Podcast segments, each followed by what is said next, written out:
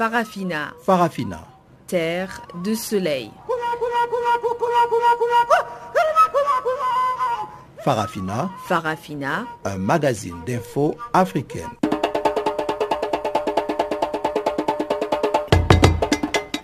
présentation Pamela Kumba. Bonjour à tous et merci de nous rejoindre pour cette nouvelle édition de Farafina sur Channel Africa. Nous émettons depuis nos studios d'Auckland Park à Johannesburg, la capitale économique sud-africaine. À la une de ce magazine, sous la technique de Sfisso Machero, acquittement de l'opposante rwandaise Diane Rigara et sa mère, Fin du sommet du G5 Sahel, chaque État membre doit contribuer à hauteur de 13 milliards de dollars par an. Et le candidat de l'opposition congolaise, Martin Fayoulou, nous parlera des grandes lignes de sa campagne.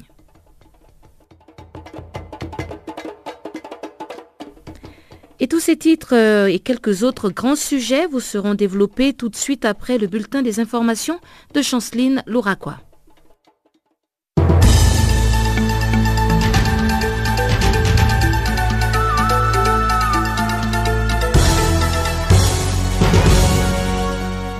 Bonjour à tous et à toutes. Nous ouvrons ce bulletin d'information en Mauritanie.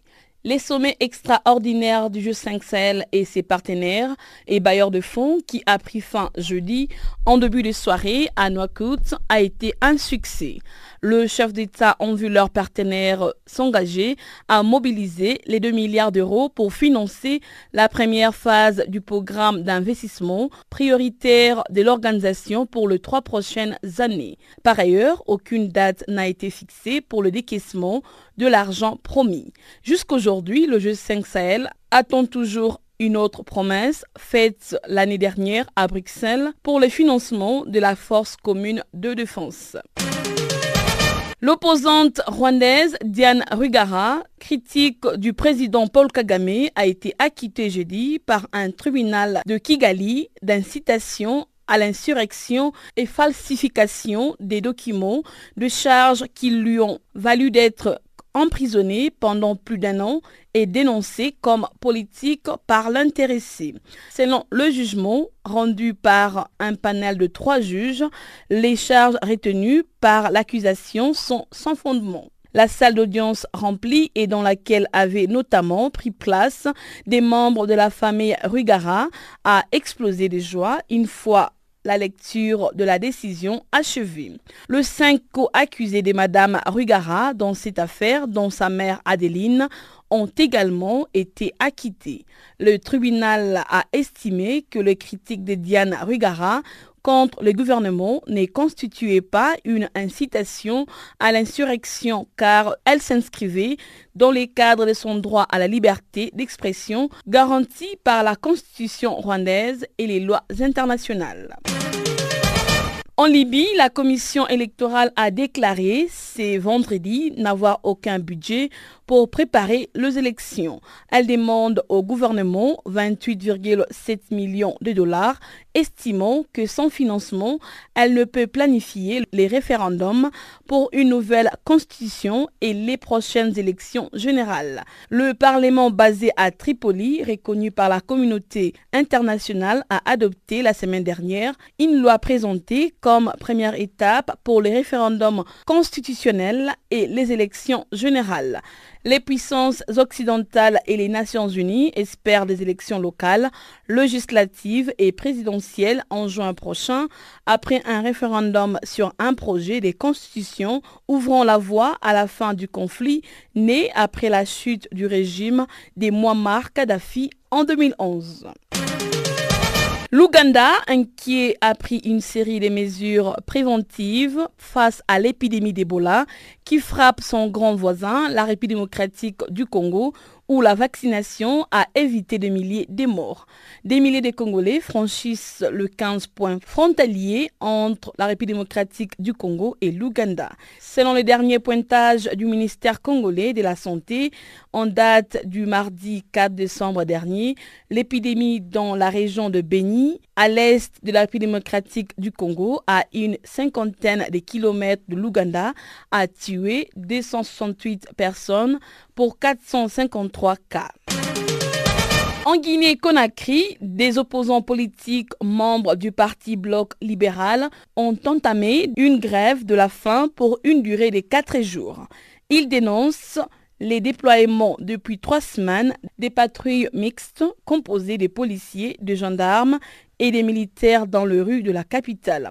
Cette militarisation s'inscrit dans un autre cadre inavoué puisque les intentions de troisième mandat sont là, explique le président du bloc libéral, Faya Milimono.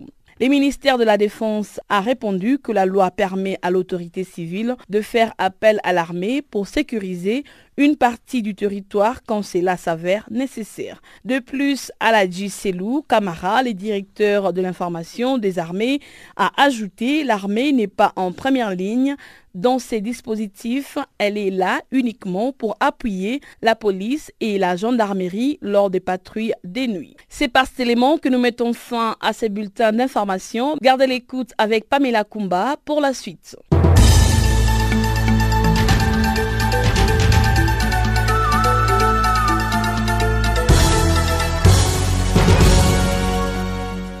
Rebonjour à tous. Démarrons la grande actualité en République démocratique du Congo. La campagne électorale pour la présidentielle du 23 décembre bat son plein. Le candidat de l'opposition, Martin Fayoulou, s'est rendu à Goma pour séduire ses milliers de sympathisants et à son départ, ce matin à l'aéroport, Oster Malivika, le correspondant de notre service Swahili, lui a tendu son micro. Le candidat Martin Fayoulou est revenu sur les grandes lignes de sa vision. Mon projet, c'est de bâtir un état de droit au Congo. Mon projet, c'est d'assurer la sécurité et la paix aux Congolais. Mon projet, c'est demain qui est à manger. C'est-à-dire l'agriculture sera la priorité des priorités. Mon projet, c'est éradiquer la corruption, c'est-à-dire la bonne gouvernance. L'argent de l'État doit entrer dans les caisses de l'État. Mon projet, c'est l'éducation des Congolais. Les enfants congolais doivent être bien éduqués. Nous allons assurer l'alphabétisation des gens qui ne savent ni lire ni écrire. Nous allons créer des centres de formation. Nous allons faire que le Congo ou les Congolais soient demain capables de se confronter au monde. Voilà dans l'ensemble. Et dans l'ensemble, la vision que j'ai, c'est bâtir un Congo digne et prospère. Donc ce Congo digne et prospère passe par un état de droit, c'est-à-dire le respect des lois de la République, le respect de la Constitution, la justice sera la même pour tout le monde, corruption, tolérance zéro, et ça, nous n'allons pas badiner. Nous allons tout faire pour que les Congolais soient dans un pays où il y a la sécurité, pour qu'il puisse, lui, donner le meilleur de lui-même pour sa nation. Oui, mais Martin Fayoulou, quelles sont les difficultés que vous rencontrez pendant votre campagne? Mais la première difficulté, c'est que les bâtons dans les roues que le pouvoir en place nous met. J'ai commencé la campagne très tard, simplement parce que les avions que nous avons loués n'ont pas eu l'autorisation à temps. Et encore, nous avons l'autorisation seulement pour un avion. Nous avons encore deux autres avions qui doivent venir, mais les autorités de l'aviation civile, enfin j'ai dit autorités de l'aviation civile, ils sont instrumentalisés et ne donnent pas l'autorisation. Pour l'avion que nous avons actuellement, il fallait qu'on paye 11 000 dollars à l'autorité de l'aviation civile pour envoyer des gens en Afrique du Sud et inspecter l'avion. C'est la première fois au monde que ce genre de bêtises arrivent. Vous venez de terminer le Nord Kivu. Pourquoi vous avez jugé mieux d'amener les cas militaires de Kokolo dans le Kivu, notamment à Beni? Vous comprenez, d'abord, pourquoi j'ai commencé par le Nord Kivu? Pourquoi j'ai commencé par Beni? C'est symbole de l'insécurité, l'insécurité que le régime Kabila nous a imposée. Donc c'est donner un message fort à la nation que mon pouvoir, mon gouvernement, va être un gouvernement qui ne transigera pas avec l'insécurité. Nous prenons les camps militaires de Kinshasa, les camps militaires Kokolo, pour le ramener à Beni, pour protéger les citoyens congolais, pour protéger leurs biens, pour assurer la sécurité du Nord Kivu et par ricochet la sécurité du Congo. Mais aussi, il y a un problème. Euh, le problème réside au niveau de l'ADEF, qui est un branche terrorisme, est-ce qu'il n'y a pas de relations peut-être que vous pouvez faire avec des pays voisins? Mais ça, on verra. Nous avons une coopération régionale que nous devons renforcer et nous allons euh, demander euh, à chaque pays voisin de tout faire pour euh, que ces phénomènes s'estompent. Et c'est ça notre projet. Donc chacun doit prendre ses responsabilités. Nous allons prendre les nôtres et nous allons voir comment ensemble dans la région, dans cette intégration régionale, comment faire que nos pays vivent tous en paix. Nous avons besoin de la paix pour développer notre pays. Nous devons avoir un développement ensemble. Aucun pays ne peut croire ou prétendre se développer seul et que chez les voisins ou dans la région, il y a des difficultés. Martin Fayoulou a été reçu à Goma comme un président, au dire de notre correspondante Gisèle Kaimbani. Dans ce reportage, elle nous parle de l'ambiance et des milliers de supporters qui ont accueilli leur candidat Martin Fayoulou après son passage à Beni et à Boutembo dans le Grand Nord. Quatre meetings en 24 heures au Nord Kivu. D'abord en ville de Beni, le mercredi 6 décembre dans la soirée. Un autre meeting à Kabacha, un à Boutimbo pour clôturer par celui de la ville de Goma cette soirée. Martin Fayoulou Madidi était attendu comme un candidat président de la République.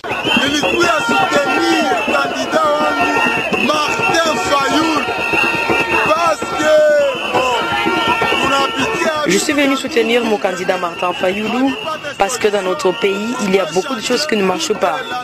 À travers Martin Fayoulou, on peut tout changer. Avec son idéologie, sa base, les gens qui le soutiennent, nous voyons qu'il est à mesure de tout changer. Et pas pendant beaucoup de temps. À deux ans, il peut le faire ou alors à trois ans. Nous ne sait pas s'il ne va pas passer. On est sûr qu'il sera élu président de la République parce qu'il ne peut pas échouer. Il va passer, nous avons confiance en nous. Le monsieur va passer, le monsieur va passer et on est derrière lui. La nation, et qu'on l'aime, si elle a comme un on est sûr de nous-mêmes parce que s'applique. Va passer. Le monsieur va passer et qu'on est derrière lui. Moi, je suis à l'aéroport à l'attente du Raïs, c'est lui que nous connaissons tous, le Congolais à 100%. Martin Fayoulou numéro 4, nous les connaissons tous. En voyant juste sa photo, vous voyez un Congolais. Même si je ne sais pas ce qu'il va faire, je sais qu'il a beaucoup d'objectifs, de bons projets pour notre pays. Il va plaider pour nous les Congolais.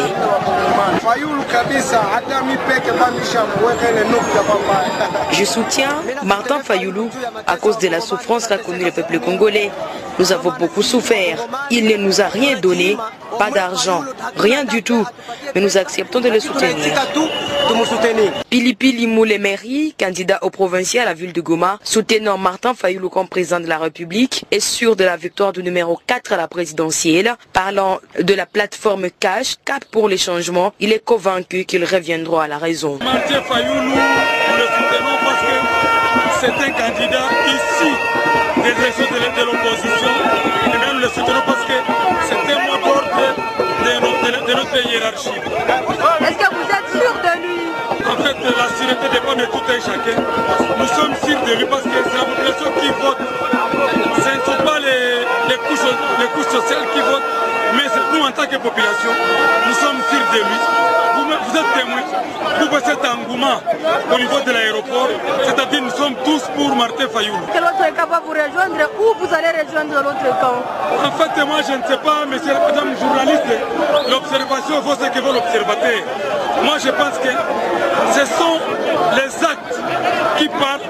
Peut-être dans ces dix derniers jours qui restent, l'autre camp peut nous rejoindre. Mais nous vous informons que notre candidat va passer et les IOV sont là. Vous allez les contacter vous-même. Martin Fayoulou, candidat président numéro 4, il sera élu au Nord Kivu. S'adressant à la population de Boutembo ce jeudi, Martin Fayoulou dit qu'une fois élu président de la République démocratique du Congo, il s'occupera du social du peuple congolais à tous les niveaux. Sécurité, le route, l'éducation, la santé, etc. C'est même jeudi, Félix Tshisekedi accompagnés des Vital Caméré, sont arrivés à Bukavu, au sud Kivu, pour battre campagne pour leur camp, les camps dits du ticket gagnant. Depuis Goma, chez El Kaimbani, pour Canal Afrique. Et toujours dans le cadre des élections présidentielles du 23 décembre en République démocratique du Congo, la diaspora congolaise d'Afrique du Sud, et plus précisément celle de Johannesburg, organise un carnaval en faveur du ticket gagnant Félix Tshisekedi Vital Kamere. Ce carnaval se tiendra samedi 8 décembre dans le quartier populaire de Yoville afin de lancer un message fort à toute la population congolaise vivant en Afrique du Sud et même dans le monde. Karine Moulamba, la représentante du ticket gagnant en Afrique du Sud, affirme que ce carnaval sera une occasion pour les membres de l'UDPS et l'UNC de mobiliser des fonds pour apporter un soutien symbolique à Félix Tshisekedi, le candidat consensuel à l'élection présidentielle du 23 décembre prochain. Karine Moulamba est au micro de Chanceline Louraquois. En effet, demain, nous prévoyons une grande manifestation. Nous prévoyons un carnaval motorisé qui va sillonner pratiquement Thionville avec pour objectif de pouvoir lancer un message fort de sensibilisation à toute la population, la souche congolaise qui vit à Yoville et partout euh, sur euh, l'étendue de la République euh, sud-africaine. Comme vous le savez, nous sommes en train de traverser un moment de turbulence très fort dans notre pays. Nos leaders respectivement Félix Sekedi est notre candidat consensuel et Vital Kamer est bien sûr euh, mon président qui est euh, pratiquement le directeur de campagne de Félix Sekedi. Ils sont en tournée vers l'Est et partout dans la République démocratique du Congo. Pour mettre euh, du poids et les soutenir, nous avions cherché à faire autant dans la diaspora et cela nous savons que ça va relever leur morale. Ça c'est un. Des deux, nous voulions aussi par le même fait faire le fundraising, donc mobiliser les fonds pour le soutien à nos deux leaders comme vous le savez bien, ils sont des leaders de l'opposition, autrement dit, euh, les leaders au chômage. Ils ne sont pas comme euh, les autres euh, qui vont bien sûr battre campagne avec l'argent des contribuables, triste réalité d'ailleurs, ni moins encore les autres qui battront aussi leur campagne partant de l'argent volé après une certaine gouvernance à une certaine province, pour ne pas aller dans les détails. C'est-à-dire nos deux leaders trouveront l'argent pour battre leur campagne parmi la population congolaise qui pleure et qui insiste à voir l'alternance d'ici quelques semaines. Voilà un peu l'objectif majeur qui fera à ce que nous puissions faire ce carnaval. Pourquoi mobiliser les fonds Donc vous voulez dire que le, leader du ticket gagnant euh, n'ont pas assez de financement euh, pour euh, continuer leur campagne électorale? Ou ne pas en avoir, madame. Ce que nous allons faire demain, c'est un signe symbolique qui va, bien sûr, les encourager. Ils doivent sentir qu'ils ne sont pas seuls sur le terrain. Et ce que nous allons faire, bien sûr, ça ne sera peut-être pas trop significatif, mais ça sera symbolique, qui va traduire l'amour et le soutien indéfectible à ces deux leaders. Ou encore, euh, plus clairement, au ticket gagnant que je cite Félix Tshisekedi. Et vous pensez que ces fonds vont le servir euh, à couvrir euh, les dépenses programmées pendant cette campagne électorale dans toute l'étendue du territoire euh, en République démocratique du Congo? Ce fonds, comme je le disais encore, madame, sera d'une manière symbolique. Comme on le dit, mieux vaut peu que rien. Je ne dis pas qu'ils sont vides de fonds, mais nous voulons, en tant que diaspora, leur porter soutien en ce qui nous concerne. Notre apport aura certainement euh, plus de valeurs significatives que peut-être des valeurs actives. Nous allons faire quelque chose de très symbolique pour montrer ou traduire un soutien indéfectible et un attachement à notre ticket gagnant. Ce que nous enverrons, bien sûr, pourrait être minime, mais ça aura une signification très majeure qui va encore les encourager dans ce qu'ils sont en train de faire, dans le tournoi qu'ils sont en train de faire sur euh, l'étendue de la République démocratique du Congo. Vous parlez de la diaspora. Est-ce que euh, cette contribution va être euh, dans le monde entier, dans tout le pays ou seulement l'Afrique du Sud? L'Afrique du Sud a pris l'initiative, n'empêche aux autres pays de la diaspora de prendre le relais. Et au moment où nous en sommes, où sont le leader euh, du ticket gagnant, Félix Tshisekedi et son allié Vital Kamere Où sont-ils en ce moment? Le ticket gagnant ou encore le duo du cas pour euh, le changement, Cachantigle, sont exactement dans l'est du pays. Ils ont été à Bukavu hier. Vous avez vu qu'il y a eu un plein à craquer. Le monde a vraiment réservé ou approuvé euh, combien d'affections ils apportent à ce qui est gagnant. Et actuellement où nous parlons, je pense qu'ils doivent être, si je ne m'abuse pas bien sûr, prendre l'angle de Beni. compte tenu de leur calendrier du programme de la campagne électorale, qu'est-ce qui est prévu pour la semaine prochaine? Il y aura une tournée, comme je le disais, de tout l'Est. Ils ont commencé bien sûr par Goma, Bukavu, et je sais qu'il y a aussi Kisangani qui est prévu, Kaleniz également, Lumbashi et Mbujimai. Karine Moulamba, la représentante du ticket gagnant en Afrique du Sud, qui était donc au micro de Chanceline Louraquois. Au Rwanda, les réactions continuent après l'acquittement jeudi de l'opposante Diane Rigara. L'opposante et sa mère Adeline ont été acquittées d'incitation à l'insurrection et falsification par la Haute Cour de Kigali. Pour Ghislain Baunga, deuxième vice-président des Forces unifiées de Victoire Ingabire, cet acquittement est salué bien qu'il aimerait que tous les autres prisonniers d'expression soient aussi libérés. Ce qui m'étonne, c'est que maintenant, avec la pression des Américains, ils laissent euh, Diane, mais pour la Cour africaine avait j'ai bon en fait que le Rwanda avait violé les droits politiques et civils de, victoire, le droit d'expression. Mais maintenant, pour, pour Diane, donc ce qu'elle a dit, exactement la même chose que le gouvernement a dit, c'est son droit le plus absolu qui est, sauvegardé par la Constitution. les Africains, ils obéissent aux ordres de l'extérieur pour les ordres de, les institutions. Mais est-ce que quelque part ce revers du tribunal, donc qui estime que euh, les critiques de Diane contre le gouvernement euh, rentrent dans le cadre de sa liberté d'expression, peut être considéré comme un pas vers euh, la liberté démocratique au Rwanda? Mais pour, que ce soit compris comme ça, c'est que les autres personnes qui sont en prison maintenant, pour ce même délit, ces mêmes charges, qu'ils soient libérés. Il y en a beaucoup qui sont là, à commencer par Victoire. Donc, on dit que c'est propager les rumeurs avec l'intention de citer la population contre le gouvernement. Parce qu'il avait critiqué le gouvernement. Donc c'était ça avec des, donc c'est aussi c'est ça a été utilisé aussi contre Victoire. C'est là où la Cour africaine a dit que ce sont le droit le plus absolu d'expression et que donc ne veut pas être en prison. Donc montrer la bonne volonté, c'est que s'il pouvait maintenant et en fait dire ok maintenant que mais c'est ça on doit maintenant respecter que la Cour demande restaurer les droits de Victoire qui ont été violés. Donc c'est un dilemme, je pense que c'est un dilemme pour le gouvernement. Donc, euh, deux poids, deux mesures. Mais vous êtes quand même content qu'on ait libéré Diane? Absolument, absolument. Ah oui. Ah, toute personne qui est, qui est incarcérée injustement, elle devait être libérée. Donc que ce soit Diane ou une autre personne, on doit être content le fait qu'elle déclare elle aussi qu'elle va continuer à se battre pour la liberté d'expression, qu'elle va continuer à, euh, son combat politique, est-ce que quelque part ça ne vous inquiète pas qu'elle se retrouve elle aussi dans la même situation que Victoire Ingabire?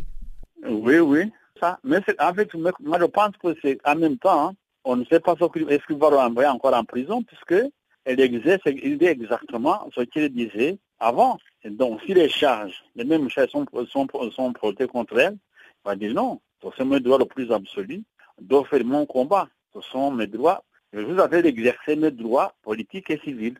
Donc, je ne sais pas ce qu'ils vont faire. Un, le gouvernement et libérer aussi les autres personnes qui sont incarcérées à cause de, de, de droits d'expression. Dans le cas de victoire, gouvernement aussi euh, annulé à la sentence contre elle, puisqu'il a été incarcéré sur base de ces accusations et des accusations. Page internationale et plus précisément en France, la pression sociale ne fait que grimper. Les réformes du président Emmanuel Macron causent beaucoup de remous. Après les Gilets jaunes, qui continuent d'ailleurs toujours à manifester, place aux lycéens de se mobiliser.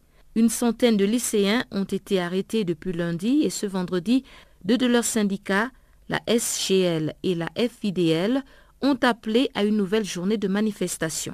Les forces de l'ordre ont été déployées et elles ont procédé à des centaines d'arrestations de lycéens. Les images qui circulent sur les réseaux sociaux montrent des élèves à genoux sous contrôle des policiers. Makaila Ngebla, journaliste blogueur, intervient depuis Paris et attire l'attention de la communauté africaine. Ça pèse partout dans les lycées en France et c'est les réformes en fait qui sont devenues impopulaires de Macron qui ont suscité beaucoup de réactions euh, dans l'opinion déjà publique et dans le, dans l'opinion en fait, scolaire et universitaire. Les images sont quand même choquantes. Est-ce que la police réellement procède à l'arrestation de tous ces étudiants, euh, tous ces élèves non armés?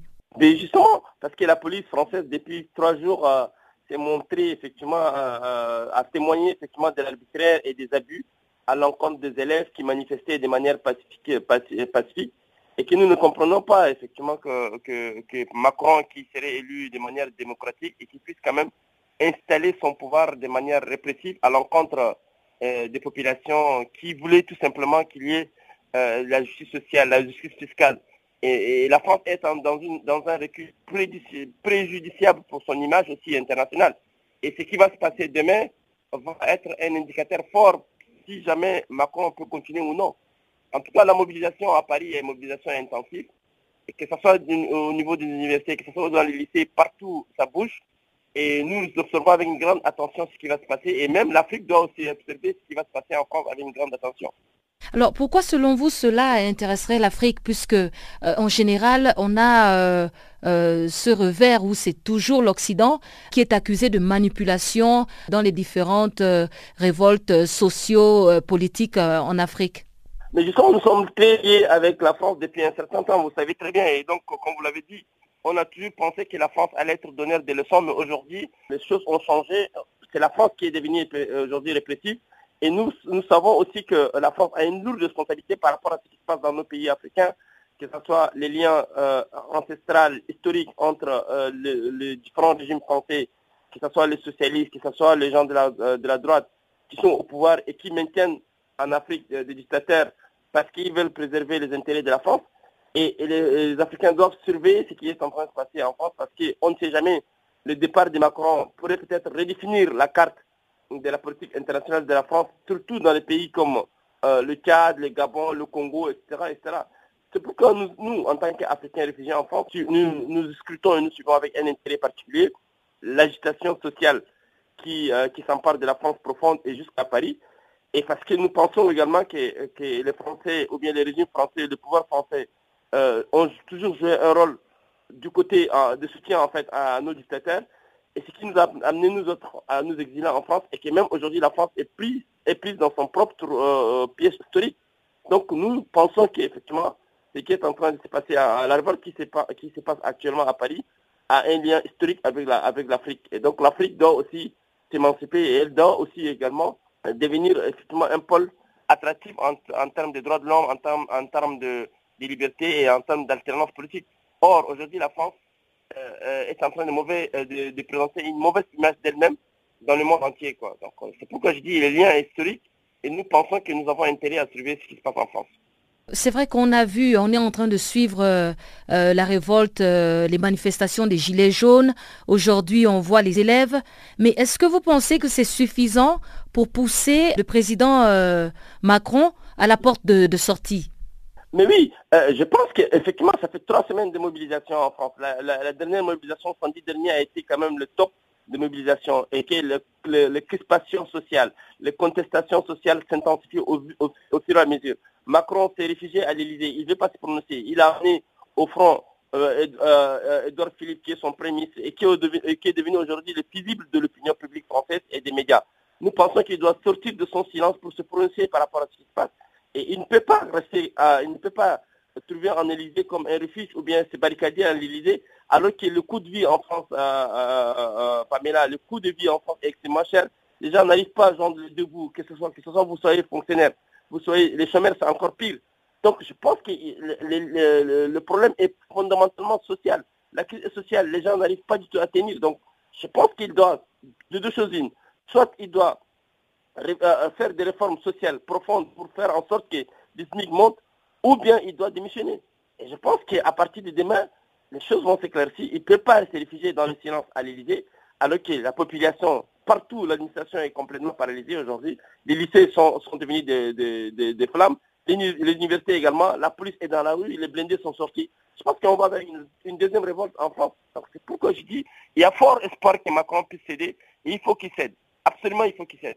Et on repart en Afrique pour parler de la Libye. Le président de la Haute Cour nationale électorale a annoncé jeudi que le référendum sur une nouvelle constitution dans ce pays pourrait se tenir en février 2019 si les conditions de sécurité sont réunies. Les élections législatives et présidentielles libyennes devaient avoir lieu le 10 décembre, selon un accord conclu le 29 mai dernier à Paris, un rêve qui a finalement échoué. Voici le dossier de Guillaume Cabissoso. Lors d'une conférence de presse, Imed Al-Sayed, président de cette instance basée à Tripoli, a toutefois précisé que les comptes de la commission étaient dans les rouges alors qu'elle avait besoin de 40 millions de dinars, environ 30 millions de dollars, pour mener à bien l'opération électorale. L'organisation du référendum va dépendre également des conditions de sécurité qui restent un défi majeur selon Sayed. Devenu un repère pour les djihadistes, la Libye est minée par le chaos et les violences depuis la chute du régime de Muammar Kadhafi en 2011. La Haute Commission nationale électorale avait été frappée en mai dernier par un attentat meurtrier revendiqué par les groupes djihadistes État islamique. 14 personnes ont été tuées dans l'attaque, dont 9 employés de cette instance.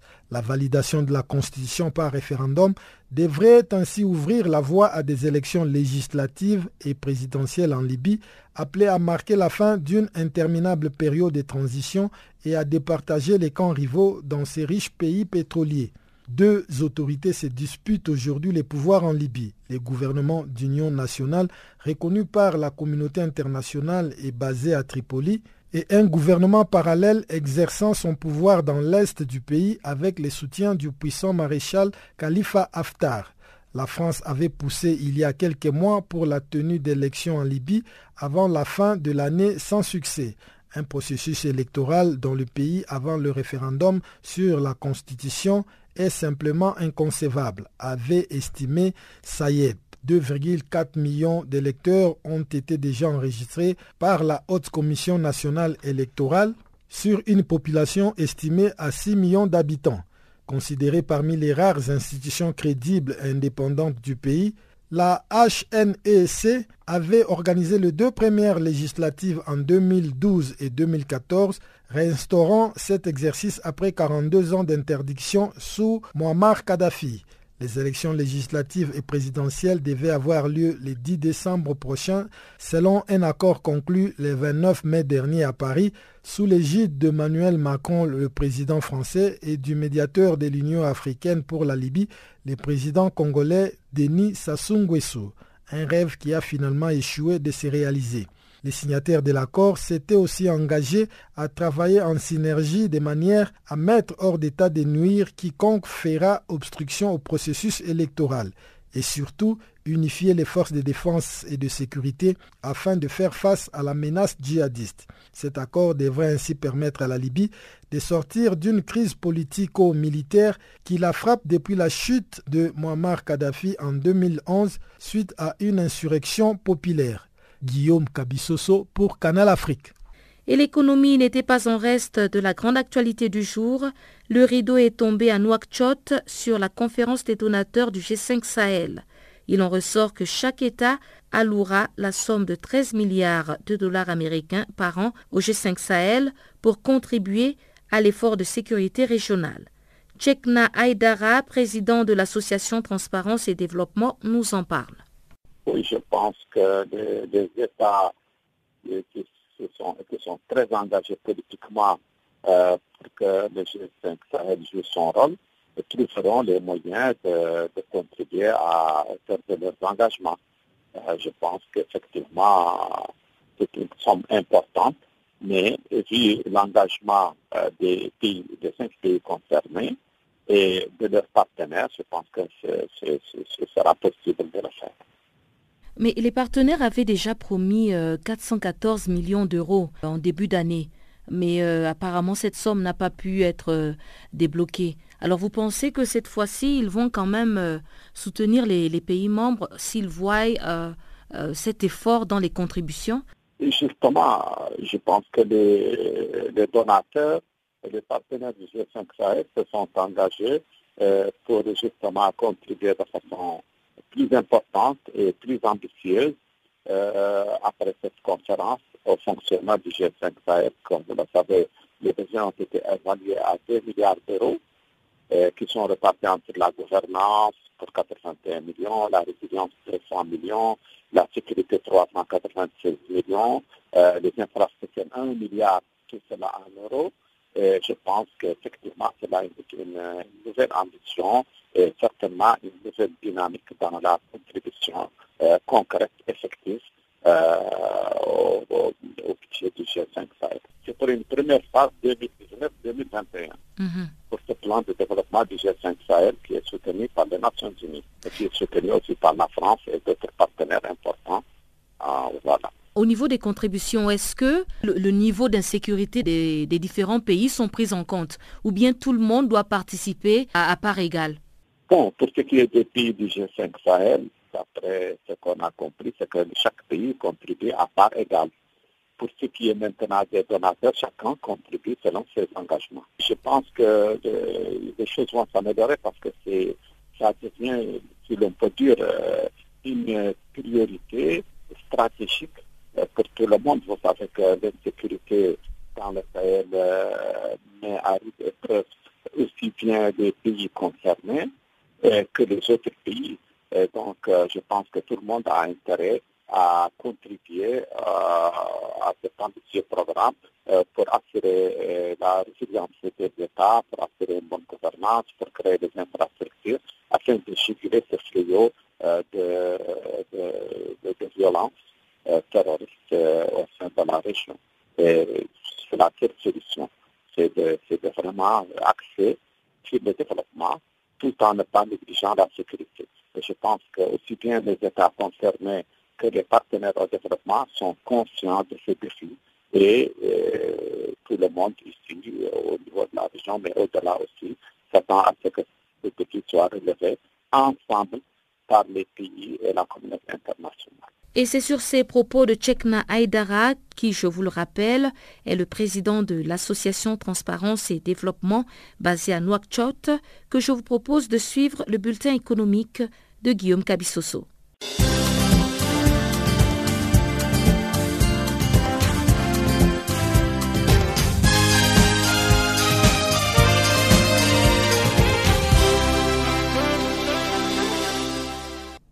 Bonjour à tous. Nous ouvrons ce bulletin économique par l'Afrique du Sud où ESCOM, la compagnie électrique nationale surendettée, propose au gouvernement de racheter 10 milliards de rand, environ 7,2 milliards de dollars de sa dette, afin de pouvoir équilibrer sa balance financière. C'est ce qu'a affirmé Jabou Mabouza, le président du conseil d'administration de la compagnie.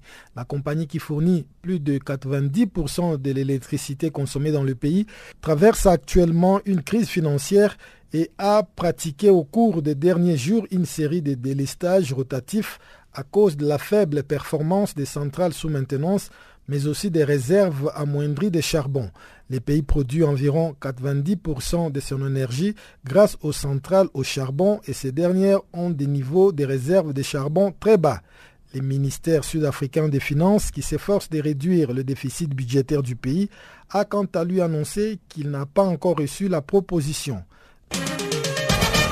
En République démocratique du Congo, la société Gécamine a annoncé lundi qu'elle a conclu avec les Chinois Hong Kong Excellent Mining Investment une convention de partenariat structurée sur un modèle de partage de production.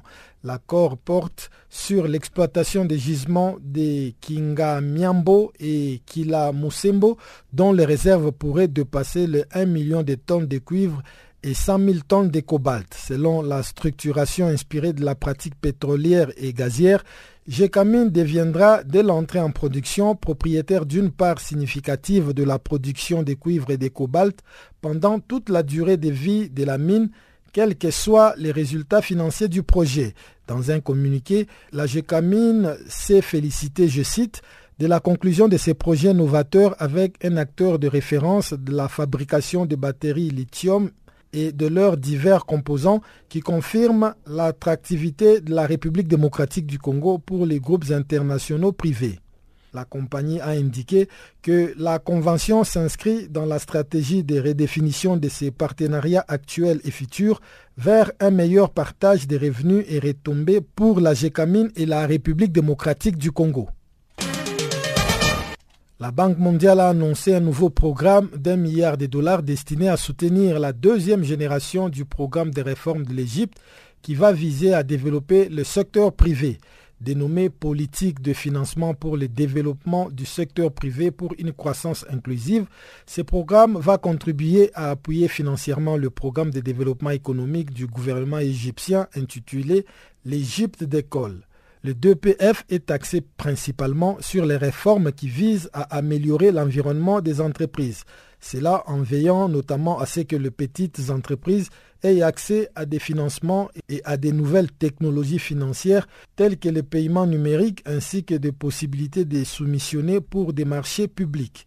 Un programme dont l'impact des réformes a, selon l'institution de Bretton Woods, permis de faire passer la croissance économique de l'Égypte de 4,2% en 2017 à 5,3% en 2018. Celle-ci devrait même atteindre 6% l'année prochaine. La filiale nigériane de la société de télécommunications RTL a annoncé son intention de créer une banque de services de paiement dans le pays. La société va déposer une demande de licence de services publics par l'intermédiaire d'une filiale conformément aux directives relatives à la création d'un service public de la Banque centrale du Nigeria.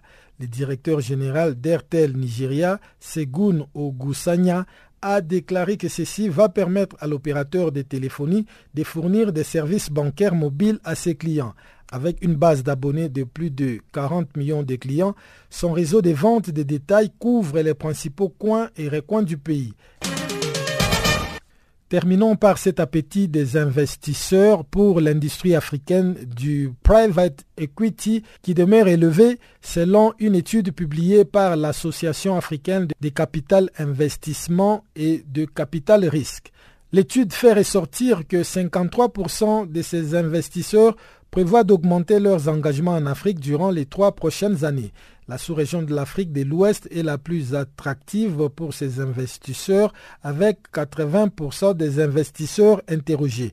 Devant l'Afrique de l'Est, 72%, l'Afrique australe, 44%, l'Afrique du Nord, 43% et l'Afrique centrale, seulement 7% les trois pays du continent le plus attractifs pour les investisseurs en private equity sont dans l'ordre le Nigeria, le Kenya et l'Égypte. Fin de ce bulletin de l'économie. Merci de l'avoir suivi.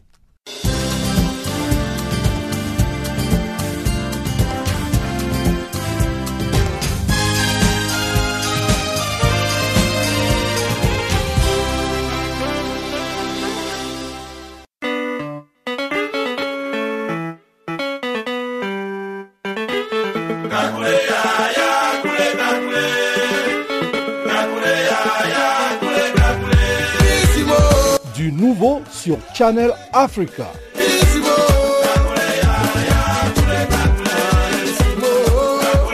Farafina, votre programme en français, change d'horaire sur nos différentes plateformes. À partir du 1er novembre 2017, retrouvez-nous de 16h à 17h en temps universel sur DSTV, canal 802 et sur Internet live streaming à l'adresse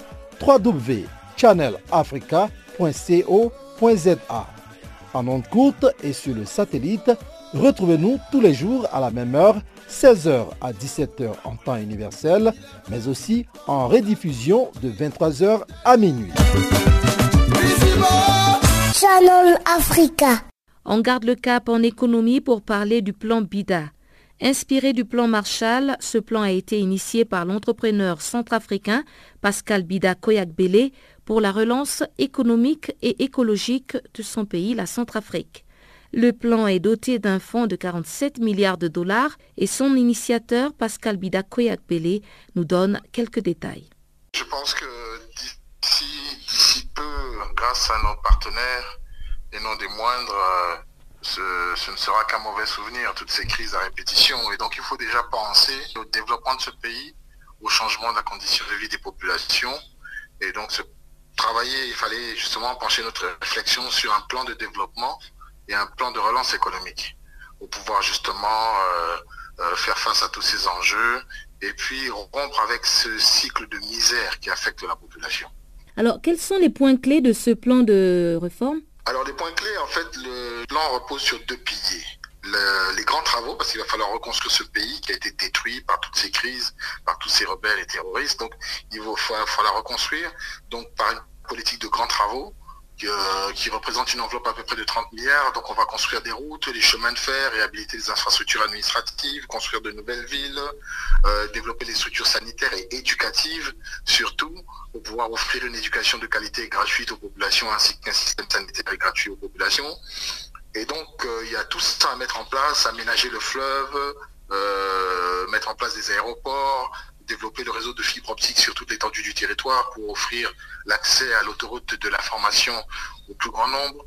Donc il y a tous ces grands défis à relever, tous ces grands, euh, chantiers euh, euh, qu'il va, va falloir justement réaliser à travers effectivement cette politique des grands travaux. Et puis maintenant, la relance économique passera aussi par la mise en place de banques, de fonds de garantie, de fonds souverains, de fonds stratégiques pour financer maintenant euh, le développement des différents secteurs, l'agriculture, euh, l'industrie, euh, des activités commerciales, à travers des banques, des banques qui auront un capital conséquent et qui financeront maintenant les initiatives privées, les acteurs privés dans leurs différentes initiatives, dans leurs différents projets. Ça permettra à tous ces jeunes-là qui cherchent des emplois d'avoir de, l'emploi grâce aux grands travaux, mais aussi grâce à ces, à ces projets qui seront financés. Et ça permettra aussi aux jeunes de pouvoir disposer de moyens pour réaliser leurs projets et créer leur propre emploi. Et il y a ce qui compte je, tiens à souligner aussi le fait qu'on créera une banque des femmes, parce que les femmes sont le moteur de l'économie de notre pays. Et donc ces femmes-là qui n'ont pas accès au système économique et qui contrôlent quand même 75% de l'activité économique allant de la distribution, de la production à la distribution, ces femmes-là auront l'opportunité d'avoir accès au système de financement. Et je pense que là, on va être surpris. Il y aura des fonds, souverains, des fonds stratégiques qui permettront aussi d'assurer l'entretien des routes. Donc il y aura des fonds, un fonds routier qui sera constitué, un fonds minier aussi pour pouvoir subventionner ces activités, un fonds agricole. Donc ces différents fonds permettront de subventionner les activités pour être compétitifs sur le marché régional, international et aussi pour pouvoir soutenir les activités. Vous parlez d'un plan euh, de 47 milliards de dollars. Euh, est-ce qu'on peut savoir un peu quelle est la part des investisseurs? Alors là, on est en train d'arbitrer, nous sommes en négociation avec les différents partenaires, ce plan est sur leur table. Il faut avouer que tous sont intéressés, euh, si bien qu'on sera en mesure de boucler le, financement. Maintenant, on est en train d'arbitrer à quelle hauteur euh, les différents acteurs et puis quel segment d'activité ou quel, euh, quel volet pourrait les intéresser. Bon, a priori, ils sont intéressés par tous les volets. Donc maintenant, il va nous falloir arbitrer. Et euh, on, a, on va arriver en phase d'arbitrage d'ici peu. Donc ce qu'on sait, c'est qu'aujourd'hui, ils sont vraiment intéressés et déterminés à réellement soutenir, nous soutenir dans cette démarche-là. Mhm. Et ils ont les moyens de, pouvoir le faire. 47 milliards, c'est pas grand-chose, surtout qu'on est en mesure d'adosser ces 47 milliards à des garanties crédibles, c'est-à-dire des, ressources qui vont être évaluées et titrisées. Et donc c'est une garantie, ces titres-là, qui sont adossés sur nos ressources comme le pétrole, par exemple, nous avons quand même euh, un, potentiel de 50 milliards de barils de pétrole. Donc, euh, ça suffit largement pour pouvoir euh, garantir. On ne va pas hypothéquer les, 50 milliards de barils, mais rien que 500 millions de barils nous permettre de pouvoir couvrir les 40 milliards sollicités. Donc, on va titriser ces 500 millions de barils qu'on va remettre aux partenaires et ça leur offrira des garanties nécessaires. Et ces titres-là, ils pourront les faire valoir ou les vendre sur le marché international même les garder. Ce sera, c'est les, meilleures garanties qui soient qu'on peut offrir dans ce genre de projet et de plan. Retrouvons maintenant Guillaume Cabissoso pour nous présenter le bulletin des sports.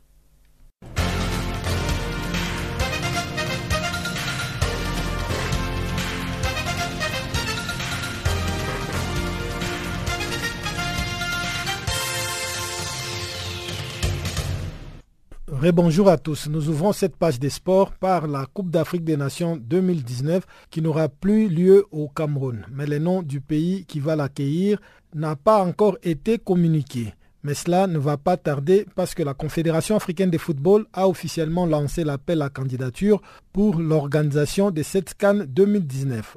À travers un communiqué publié sur son site internet, les pays désirait d'accueillir la grande messe du football africain prévue l'été prochain ont jusqu'au 14 décembre prochain pour présenter leur dossier.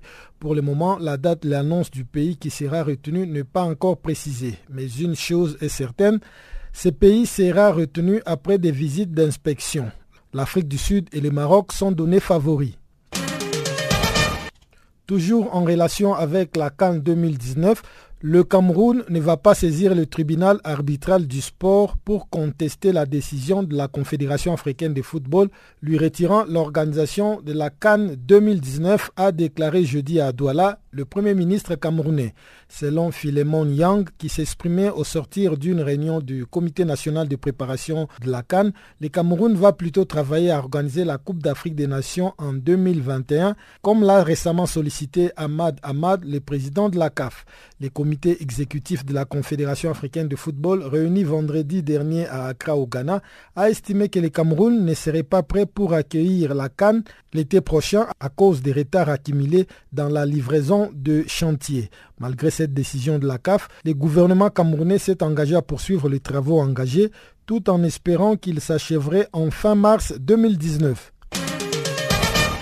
Autre chose à présent, le Zimbabwe est devenu la première formation à se qualifier pour la demi-finale de la COSAFA Coupe de moins de 20 ans. Les Young Warriors ont célébré leur qualification à distance et cela après le nul entre l'Angola et les Botswana jeudi sur les scores de 0 but partout. L'Angola et les Botswana ont connu un départ laborieux dans la présente édition du tournoi.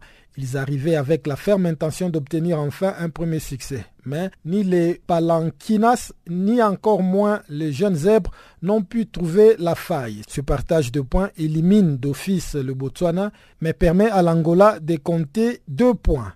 L'île Maurice a été irréprochable contre Iswatini. Le Baby Club M a montré un tout autre visage contre son adversaire au Sinde Stadium en s'imposant sur les scores de 4 buts à 0. L'île Maurice reste en vie dans le groupe B et devra attendre l'issue de la rencontre entre l'Afrique du Sud et Iswatini. Les deux voisins jouent samedi à 13h au Nkana Stadium. Pour sa part, la Zambie a réalisé une excellente opération jeudi en s'imposant 2-0 face à la République démocratique du Congo. Ce vendredi, pas de rencontre. Les choses sérieuses reprennent le samedi avec trois joutes au programme. L'Afrique du Sud va s'opposer à Iswatini. La Zambie va rencontrer le Mozambique. Enfin, le Malawi va se mesurer face à la République démocratique du Congo. Coupe de la Confédération africaine 2018-2019. Les deux clubs congolais engagés à la 16e édition de cette coupe se sont qualifiés pour le 16e de finale. Le Daring Club Motema Pembe a réussi à éliminer les Anges de Fatima de la RCA en les battant 4 en 1 à Kinshasa et le nul d'un but partout à Bangui le mercredi dernier. L'Ice New qui de son côté s'est aussi qualifié en éliminant la formation soudanaise d'Al Ali Sendi. Battu 1-0 à l'aller, le club de Butembo a réussi à battre son adversaire au match retour à Kinshasa sur le même score et gagne grâce à la séance au tir au but. En 16e de finale, le Daring Club Motema Pembe va croiser le fer avec San Pedro FC de la Côte d'Ivoire, alors que Nyuki va affronter Petro Atlético de l'Angola. Les matchs allés vont se jouer la semaine du 15, 16 et 17 décembre prochain. Enfin, le Sénégal a bien débuté le tournoi IFAO de moins de 20 ans qui se déroule au Togo. Les Sénégalais se sont imposés 2-0 devant le Burkina Faso pour les comptes du match d'ouverture jeudi. Et pourtant, les premières minutes étaient à l'avantage des étalons juniors qui ont eu les premières occasions. Mais après quelques minutes, les Sénégalais ont pris le contrôle du jeu en créant des situations dangereuses. Et ils auront gain de cause après le but de Youssouf Badji inscrit à la 35e minute. À 2-0, les Sénégalais prennent une option sérieuse pour le second tour. Mais avant, ils devront affronter le Mali samedi prochain à partir de 15h.